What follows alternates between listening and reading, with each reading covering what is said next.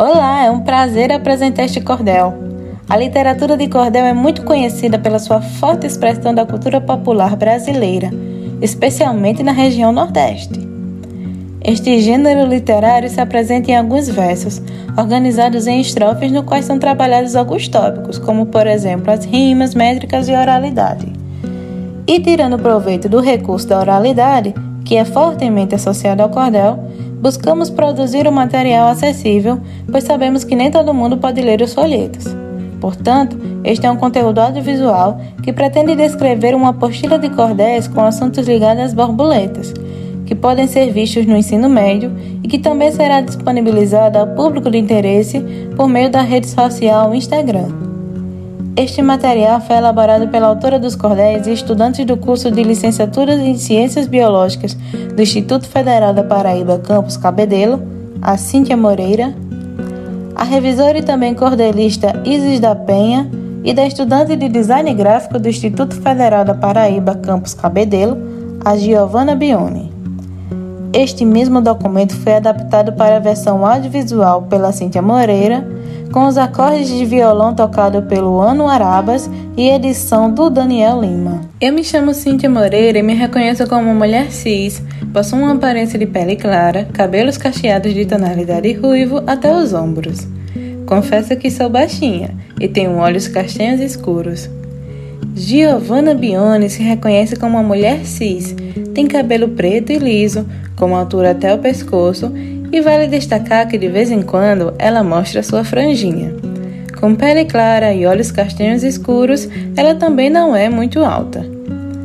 Isis da Penha se identifica como uma mulher cis, da cor de pele negra, com cabelos cacheados e escuros, tendo sua altura um pouco abaixo do ombro. Ela também está no time das baixinhas com olhos castanhos escuros. Ano Arabas se declara como um homem cis, de cor de pele clara, pouco cabelo, demonstrando até uma certa calvície. Ele possui olhos castanhos escuros e tem uma altura estável, no qual não se define baixo e nem alto. Daniel Lima se reconhece como um homem cis de pele negra e cabelos cacheados de cor preta. Ele é um pouco baixo e possui olhos castanhos escuros. Descrição do cordel Ecologia. O cordel de ecologia se encontra na página 7 da apostila. Logo no início há o título do cordel e abaixo deste uma ilustração de três plantas e acima delas estão três borboletas vermelhas. Muitos dos seres vivos têm uma união relativa, que pode ser proveitosa, também pode ser nociva, sendo o parasitismo caso de uma ofensiva tendo em vista que se fixam em um típico organismo, se aproveitando desse fato do parasitismo, é contrária à relação de tipo mutualismo. E assim que o benefício é muito bem repartido, logo no comensalismo nada fica por perdido, somente um ganho-lucro que lhe foi oferecido. Uma outra interação que também é conhecida, a consumidor recurso passa a ser induzida, com a apreensão da presa garantida. Todas as borboletas têm uma grande boa tática. Em suas asas existem uma presença cromática, que muitas das vezes são bem diferentes na prática. Em suas asas há escamas que refletem muita luz. Já com a maioridade, a coloração reduz. Já está no fim do ciclo, é assim que se traduz. Para elas é importante manter as cores no tom Azul é a cor mais quente, mas vermelho é o bom, pois atrai certos machos que apreciam esse dom. Para se multiplicar, a cor é indispensável. Para sua camuflagem, ela é muito viável, deduz o mimetismo e sua ação mutável.